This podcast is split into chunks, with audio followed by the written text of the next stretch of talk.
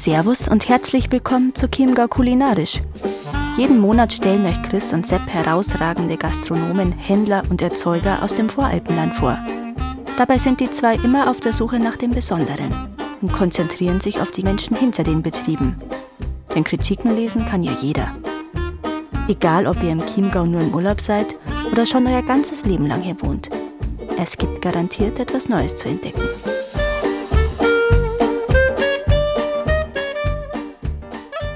Servus und herzlich willkommen wieder zu Chiemgau Kulinarisch. Heute schneiden wir mal ein Thema an, das eigentlich im Podcast bei uns schon längst überfällig ist aus meiner Sicht. Das Bier.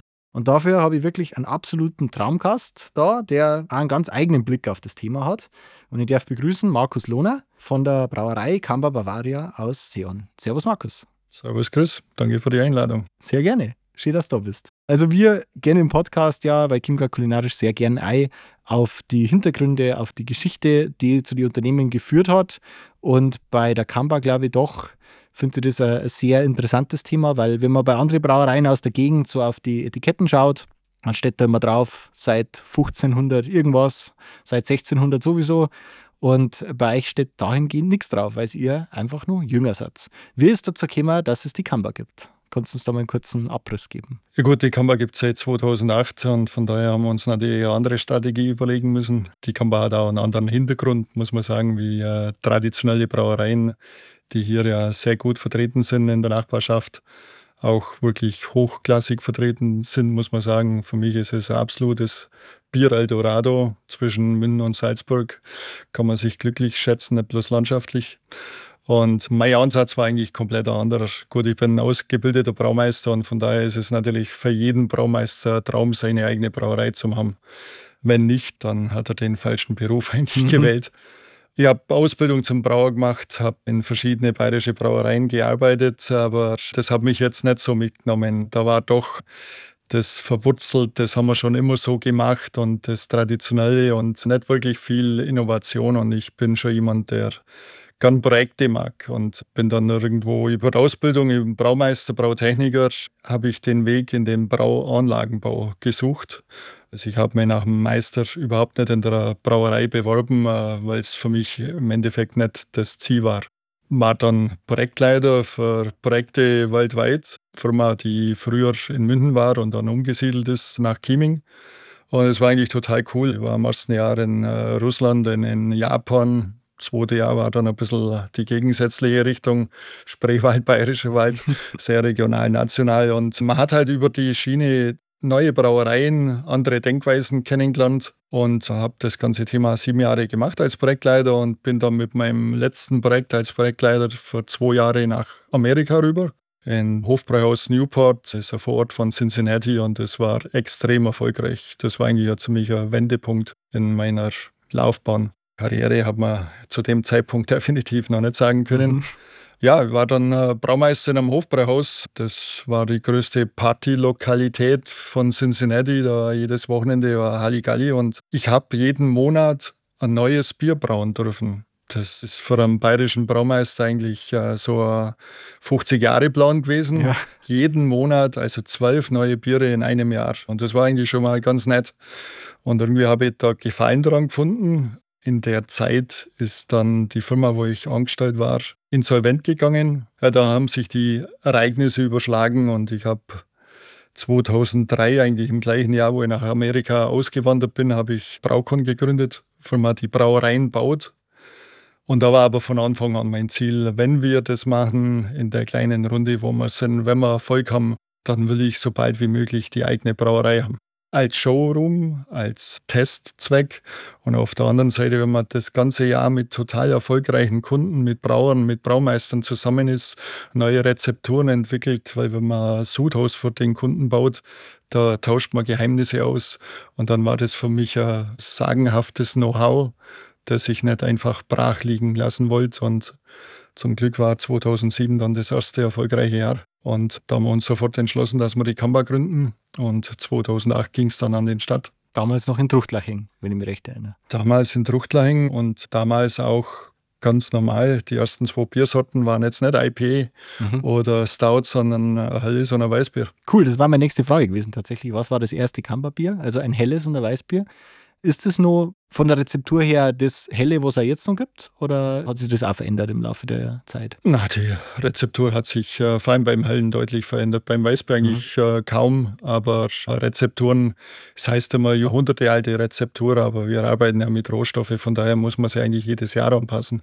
Unser Helles haben wir deutlich angepasst. Unser Helles war früher ziemlich kräftig in der Farbe. Wir wollten da wirklich einen ganz speziellen Weg gehen. Das haben wir dann doch mehr in die Mainstream-Schiene gepackt über mhm. die Jahre und sind da sehr zufrieden. Wir haben die letzten drei Jahre beim wichtigsten europäischen Wettbewerb jedes Mal bei der Blindverkostung eine Medaille gewonnen. Also das zeigt schon eine gute Konstanz und das Halle ist für jeden Brauer ein extrem wichtiges Bier. Erstens mal trinkt man sehr viel und zweitens mal, wenn man in eine Brauerei reingeht und wissen will, hey, wie, wie gut sind die, ist das Halle eigentlich das Bier, wo man als erstes probiert, weil beim Hallen kann man nichts verstecken. Das ist interessant. Ich bin tatsächlich auch so einer. Ich probiere einmal erst das Helle auf alle Fälle, weil das also mein Geschmacksprofil eigentlich am meisten zusagt. Wir sehen jetzt schon, also man sieht es nicht, aber wir sehen es. Da stehen ein Haufen Dosen auch mit coole Designs, muss man sagen. Ich finde, die Kamba, ihr bringt ständig neue Sorten, wie du ja schon erwähnt hast, dass du das aus Amerika sozusagen mitgebracht hast, dieses Thema. Jetzt auch mit richtig coole Designs auf den Dosen drauf. Und das war ja schon ein Schritt, ein Umschwung. Ich habe das auf Instagram dann gesehen.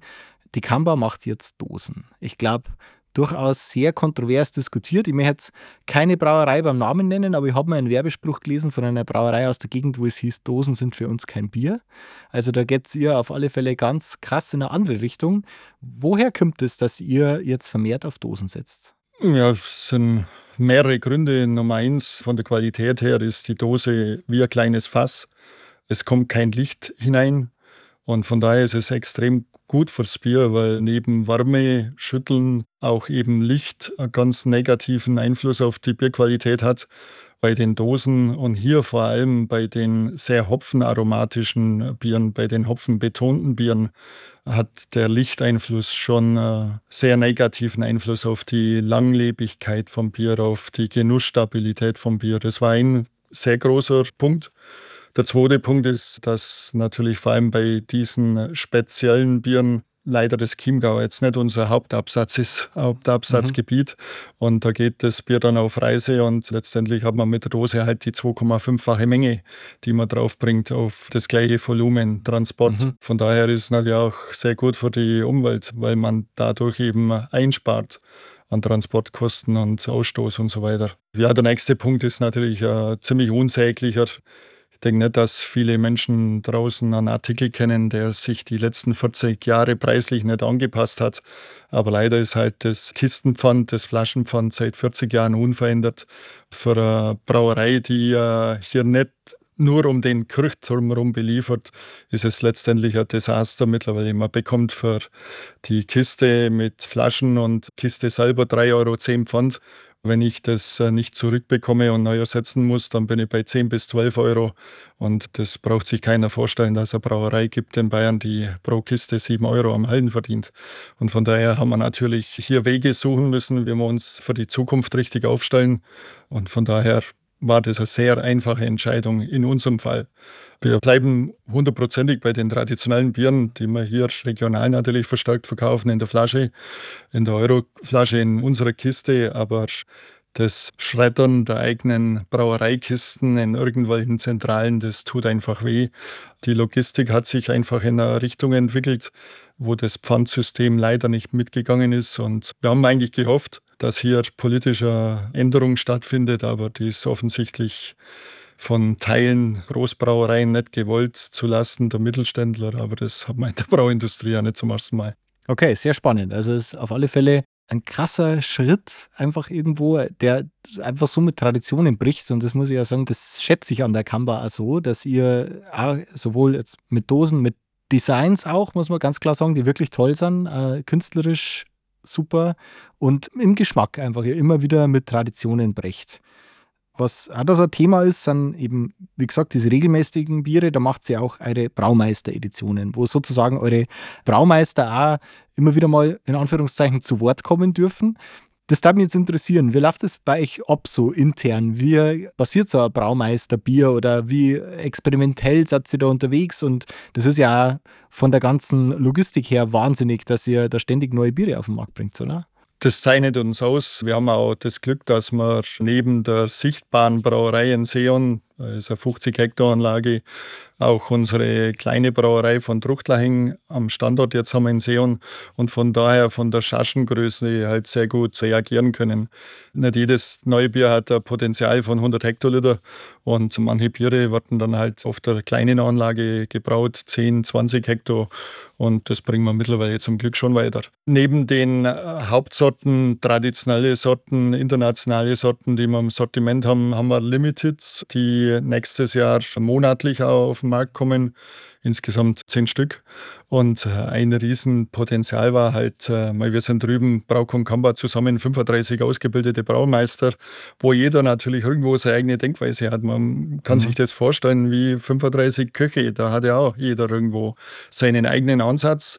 Okay, sie brauchen natürlich alle auf unserer Anlage mit den Rohstoffen, die zur Verfügung sind, aber man hat hier einfach so eine große Sortenvielfalt, die der eine so anwendet und der andere den anderen Blickwinkel hat. Mhm. Und das wollte ich unbedingt integrieren. Und es läuft im Endeffekt so ab, dass wir während dem Jahr Ausschreibung haben, können äh, Kollegen mit eigenen Rezepturen natürlich kommen, natürlich alles im Rahmen vom Reinheitsgebot und neue Bierkreationen ausleben. Und so schwierig ist es nicht. Bei 50 äh, äh, verschiedenen Malzsorten, wir haben allein jetzt schon über 40 äh, verschiedene Hefesorten in unserem Labor, auch die gleiche Anzahl an Hopfensorten. Da kann man Variationen spielen. Wenn man nur die Hefe von den anderen Zutaten unterscheidet, kommen ganz andere Richtungen raus raus. Und wie gesagt, das macht die Geschmacksvielfalt aus und manche Braumeister Editions waren auch extrem erfolgreich. Das erfolgreichste war sicherlich das Frühjahr oder anfangs Bavarian-Wit, das wir jetzt eben zum Chiemsee-Wit gemacht haben und das in unserem Hauptsegment mit dabei ist, das gleich beim ersten Schuss im Endeffekt beim European Beer Star damals die Goldmedaille gewonnen hat. Was jetzt auch eigentlich für uns als Brauer eine voll coole Geschichte war, weil das äh, Witbier ist eigentlich ein belgischer Bierstil, der vor allem heutzutage oft mit Zutaten wie äh, Orange oder Koriander mit eingebraut wird. Das dürfen wir natürlich in Bayern nicht machen und haben im Endeffekt diese Geschmacksnuancen über Hopfen und Hefe herbekommen müssen, das zu schaffen. Und bei einem Blind Wettbewerb bei einer Blindverkostung hier gegen äh, eine Vielzahl von belgischen Brauereien sich durchzusetzen, das hat uns intern extrem gefreut. Das glaube ich. Ich war schon in Belgien auch. Es ist riesig, äh, was da die Bierkultur einfach ist. Diese ganzen, die Trappistenbiere etc. Ich finde das auch faszinierend, was da los ist in Belgien. Und wow, ja, das ist natürlich toll, sie da durchzusetzen. Vor allem, weil die anderen ja das Thema Reinheitsgebot ja im Endeffekt nicht haben. Also das ist beachtlich. Ich bin ein Riesenfan von belgischen Bieren. In Deutschland haben wir unsere Ansätze, das ist wie bei den unterschiedlichen Braumeistern. Es gibt verschiedene Sichtwinkel.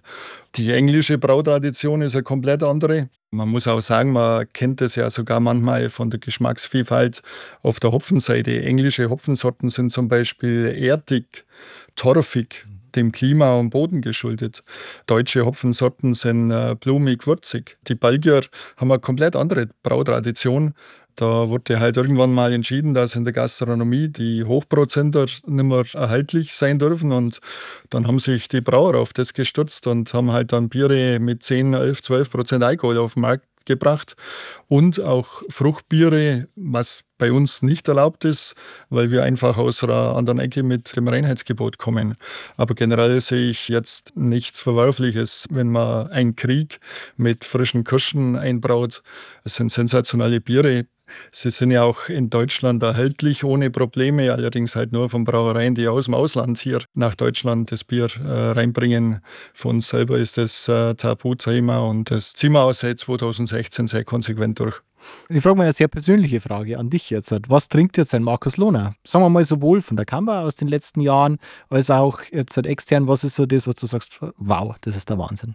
Boah, das ist jetzt eine gute Frage und das hängt von vielen Faktoren ab. Wie gesagt, ich liebe Bierreisen nach Belgien, ein Traum, Trappistenbiere. Mhm. Äh, ich selber habe auch Braumeister Edition, das ist der Schnapolierer, das äh, belgische Saison mit neuseeländischem Hopfen. Klingt furchtbar exotisch für einen äh, normalen bayerischen Biertrinker. Aber ich mag schon die Vielfalt, aber kann mir auch ganz gut einen Abend lang mit dem bayerischen Hallen unterhalten. Ja, zu Hause im Kühlschrank sind sicherlich circa zehn verschiedene Biere von unserer Brauerei. Ich trinke natürlich auch ganz gern mal das eine oder andere Bier von anderen Brauereien, aber da darf ich jetzt, glaube ich, keine Namen nennen. aber da habe ich eine extrem coole Story dazu, weil Gerne. für einen äh, bayerischen Brauereibesitzer, ich sag mal, da hat man ja manchmal sogar ein schlechtes Gewissen, wenn man in den Getränkemarkt geht und äh, ein paar Flaschen Bier von anderen Brauereien zur Blindverkostung kauft. Mhm. Das könnte ja jemand sehen. Ich habe über Jahre hinweg eine sehr gute Beziehung zum äh, südafrikanischen Winzer aufgebaut und habe den dann auch besucht. Er hat uns das Weingut gezeigt. Sensationell schön, äh, ist ein extrem ausgezeichnetes Weingut. Und dann war ich bei ihm zu Hause zum Barbecue eingeladen. Dann fragt er mich, was von Wein ich trinken will. Natürlich einen von deinen, da wirst mir schon äh, was Gutes empfehlen. Und dann hat er gesagt, ja, seinen Wein hat er nicht zu Hause. Den kennt er ja schon den ganzen Tag. Zu Hause will er andere Weine probieren, um andere Sichtweisen zu sehen, um, um anderes zu probieren. Und das ist eine Einstellung, die ist sensationell, weil man mhm. im Endeffekt natürlich nie stehen bleibt. Man vergleicht sich immer mit dem besten anderen und das heißt halt immer weiter, nie Stillstand. Und das ist halt das, was mir bei uns eben auch gefällt. Wir haben in der Firma vor allem auch eben auf der Braukon-Seite diese hochwertige deutsche Ausbildung wo man einfach das Basiswissen an Bierbrauen mitbekommt, aber eben auch die Weltoffenheit, dass man das Wissen, das sich andere über andere Wege aneignet, auch akzeptiert und respektiert. Und wenn man dann teilweise in den unmöglichsten Ländern ein Bier probiert, wo man einfach nur sagt, wow, top Job, mhm. dann ist es halt absolut zu respektieren. Und mit Braukon haben wir ja Kunden auf der ganzen Welt, die offensichtlich auch großen Erfolg haben und großen Erfolg natürlich mit sehr gutem Bier haben. Und das macht den Job eigentlich so spannend, die Aufgabe so spannend, weil man zwischen diesem Bewerten und dieser Weltoffenheit hin und her wandert. Äußerst reizvoll und das versuchen wir natürlich in die Kamera mit reinzubringen. Diese Microbrew-Szene, die boomt ja weltweit mittlerweile. Es ist ja absolut irre, was da geht. Also für jeden Bierverrückten hat es, glaube ich, nie, nie, eine bessere Zeit gegeben als die jetzige, was man so alles entdecken kann. Ja, definitiv. Ich vergesse es nie. Wir waren auf einer Braumesse in Portland, Oregon damals, äh, das war vor zehn Jahren, zwölf Jahren, da war der Anteil an Spezialbieren bei fast 50 Prozent, wenn man sich das vorstellt. Aber es ist auch eine total andere Gastronomieszene. Bei uns sind natürlich die Gaststätten entweder im Besitz der Brauereien oder mit langjährigen Pachtverträgen an eine Brauerei gebunden. Das macht die Biervielfalt oder den Vergleich zwischen den Brauereien natürlich ein bisschen schwierig. In den USA ist sowas, wie wir in München gemacht haben, das Taphouse in, München, mhm. wo man 40 Biere am Hahn hat, ist da drüben fast normal. Das mhm. gibt es in jeder Großstadt zwei, drei, fünf, zehn Mal.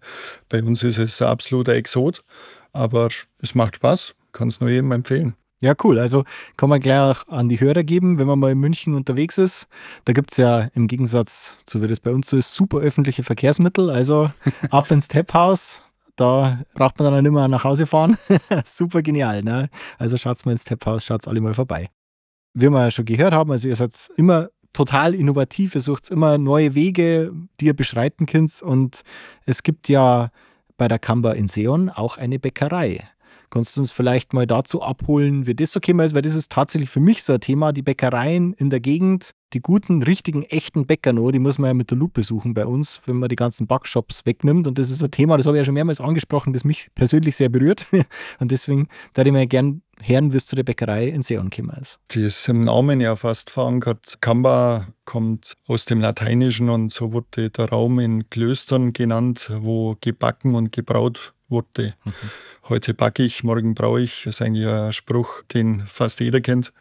Von den Rohstoffen bis auf den Hopfen äh, ist es ja sehr vergleichbar. Auch von der Philosophie.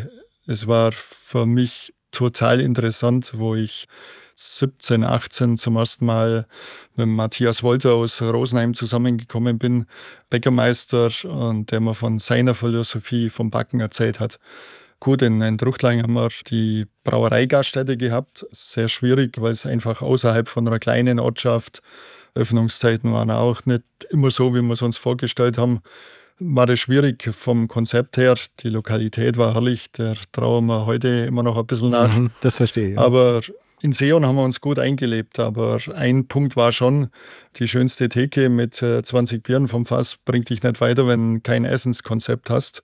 Da es für uns sehr schwierig war, das Thema in Seon in die Abendstunden zu geben, haben wir ein Konzept gebraucht für untertags und da hat sich von Anfang an für uns ganz klar die Bäckerei angeboten. Jetzt haben wir nur das Problem gehabt, dass wir auch niemand überzeugen konnten, dass er einen Bäckereishop drüben in Seon im Gewerbegebiet macht, weil ich glaube, es gibt bessere Standorte in Deutschland mhm. zuerst einmal. Und Nummer zwei, mir das auch nicht unbedingt gefallen hat, der nächste Aufbackshop zu sein. Danke. Das finde ich manchmal ganz interessant. Wir backen täglich. Ich wollte schon mal hinschreiben bei uns, wir auf durchgestrichen backen täglich. Es ist nämlich schon ein Unterschied, ob man tiefgefrorenes in den Ofen schiebt oder eben wie bei uns Langzeitführung ohne Zusatzstoffe, ohne Beschleuniger backt. Für mich persönlich ist es absolut ein Stück Lebensgefühl und offensichtlich für unsere 150 Mitarbeiter auch, weil ich glaube, jeder bei uns in der Bäckerei einkauft und will das nicht mehr missen. Es ist äh, wirklich toll, dass wir sowas kulinarisch bei uns am Standort haben und na, wir geben es nicht mehr her. Es ist auch mit steigenden Zahlen verbunden. Die Leute erkennen den Unterschied zum Glück. Man kann das Brot mehrere Tage zu Hause mhm. haben. Es, es hat einfach eine sehr schöne Qualität und wir sind sehr froh, dass wir den Weg so gegangen sind passt absolut zum äh, Konzept, zur Philosophie auch vom Bier. Und wie gesagt, wo ich mit dem äh, Wolter Matthias dessen Bäckerei ich in Rosenheim auch sehr, sehr empfehlen kann. Mhm. Wo ich das erste Mal dran vorbeigelaufen bin, habe ich sofort gesehen, das ist es. Genau so will ich es haben. Das hast du sogar gesehen, dass das da drin gut schmeckt. Und es war auch so. Man sieht Philosophie. Bin ich mit vollem Herzen dabei. Die Unterscheidung Bäckerei und Backshop, also so ein Backshop ist einfach keine Bäckerei. Gott sei Dank gibt es auch bei uns in der Gegend wieder ein paar junge Leute, die wieder kann Namen nennen, die Jim und Joe zum Beispiel ähm, aus der Chiemsee-Region, die einfach junge Leute, die wieder sagen, sie machen eine Bäckerei und machen richtiges Brot und die Kamper macht das. Ich finde das einfach ganz toll. Also bin ich voll dabei. Da fahrt man auch gern einfach mal ein Stück. Und ich glaube, dass eigentlich dieser Standort Gewerbegebiet Seon auch nicht zurückhält wahrscheinlich, sondern die Leute fahren halt dann hin, weil es das Brot einfach wert ist. Ja, es ist ja zum Glück nicht das allergrößte Gewerbegebiet in Deutschland. Mhm. Von daher ist es doch noch sehr beschaulich. Und nein, es ist halt offensichtlich die Leute nicht zurück. Und vom Konzept her geht es mehr und mehr auf, wir haben absolut zuverlässig jeden Tag, außer Sonn- und Feiertags, von in der Früh um 8 bis abends um 19 Uhr auf. Wir merken das schon, dass Gastronomie natürlich weniger wird, vor allem die Öffnungszeiten mhm. der Gastronomie weniger wird, natürlich auch begründet, weil also Gastronomie ist wirklich kein leichter Job heutzutage. Allein mit den Arbeitszeiten, äh, mit Zuschlägen. Ich sag mal, gastronomisch bist halt heute unterwegs. Äh, Sonntagszuschlag 100 Prozent. Der Schnitzel kostet trotzdem das Gleiche. Also ein guter Gastronom heutzutage verdient sein Geld redlich, das muss ich wirklich sagen. Mhm. Und leider werden es immer weniger. Es wird nicht so geschätzt, wie wertig das Ganze ist. Wir schauen da zu und, und verlieren eine top bayerische Gaststätte nach der anderen, vor allem auf dem Land. Und wir verlieren da schon ein Stück Kultur und das tut gerade schon weh, das mit anzusehen. Ich hoffe nicht, dass wir in 10, 20 Jahren so weit sind wie in Amerika, wo dann halt irgendwo im Industriegebiet irgendwelche XY-Ketten sind und das Ganze austauschbar sein wird. Das ist keine gute Entwicklung, gefällt mir nicht und kann nur auffordern, dass jeder die bayerische oder generell die Gastronomie besucht und es den Wirten gönnt, dass sie teilweise mit optimierten Konzepten an den Start gehen müssen, einfach um zum Überleben, weil, wie gesagt, der Weg ist furchtbar schwierig. Aber das, was ich bei der Gastronomie immer ganz witzig finde, ist, meint jeder, er kann mitreden bei der Gastronomie und weiß mhm. es besser. Das ist zum Glück, wenn man Brauereien baut, nicht so, als da sagt einem keiner auf der Straße, wie man Brauerei bauen muss, aber bei der Gastronomie gibt es sofort äh, auf irgendwelchen Foren Verbesserungsvorschläge und da ist man schon gläsern und heutzutage Dinge ausgesetzt, wo, wo echt interessant ist. Ja. Das glaube ich, ja. Also könnte jeder Gastronom wahrscheinlich ein Buch drüber schreiben. Ja, ja. ja. absolut. Ich weiß ja, dass ihr äh, so tolle Sachen macht wie Lohnbrauen, dass äh, jedes Unternehmen oder Privatperson oder wer auch immer an euch herantreten kann und ihr macht es dann im Endeffekt für den so eine kleine Edition, ein kleines Bier. Kannst du uns da mal sagen, was so das coolste Projekt war oder ein paar Projekte, was ihr da so gemacht habt? Also eigentlich ist mittlerweile 50 Prozent von unserem Ausstoß Lohnbraun. Also nur noch auf jeder zweiten Dose oder Flasche oder Fass steht eigentlich der Name Kamba drauf. Wir haben da ganz, ganz nette Brauereien im Sortiment. Im Württembergischen oder in Stuttgart ist der Graf Pauli eigentlich ziemlich bekannt, der hier bei uns Lohn brauen lässt. Bei den anderen weiß ich es jetzt nicht, ob denen das alles so recht ist, dass, wenn ich ihre Namen nenne.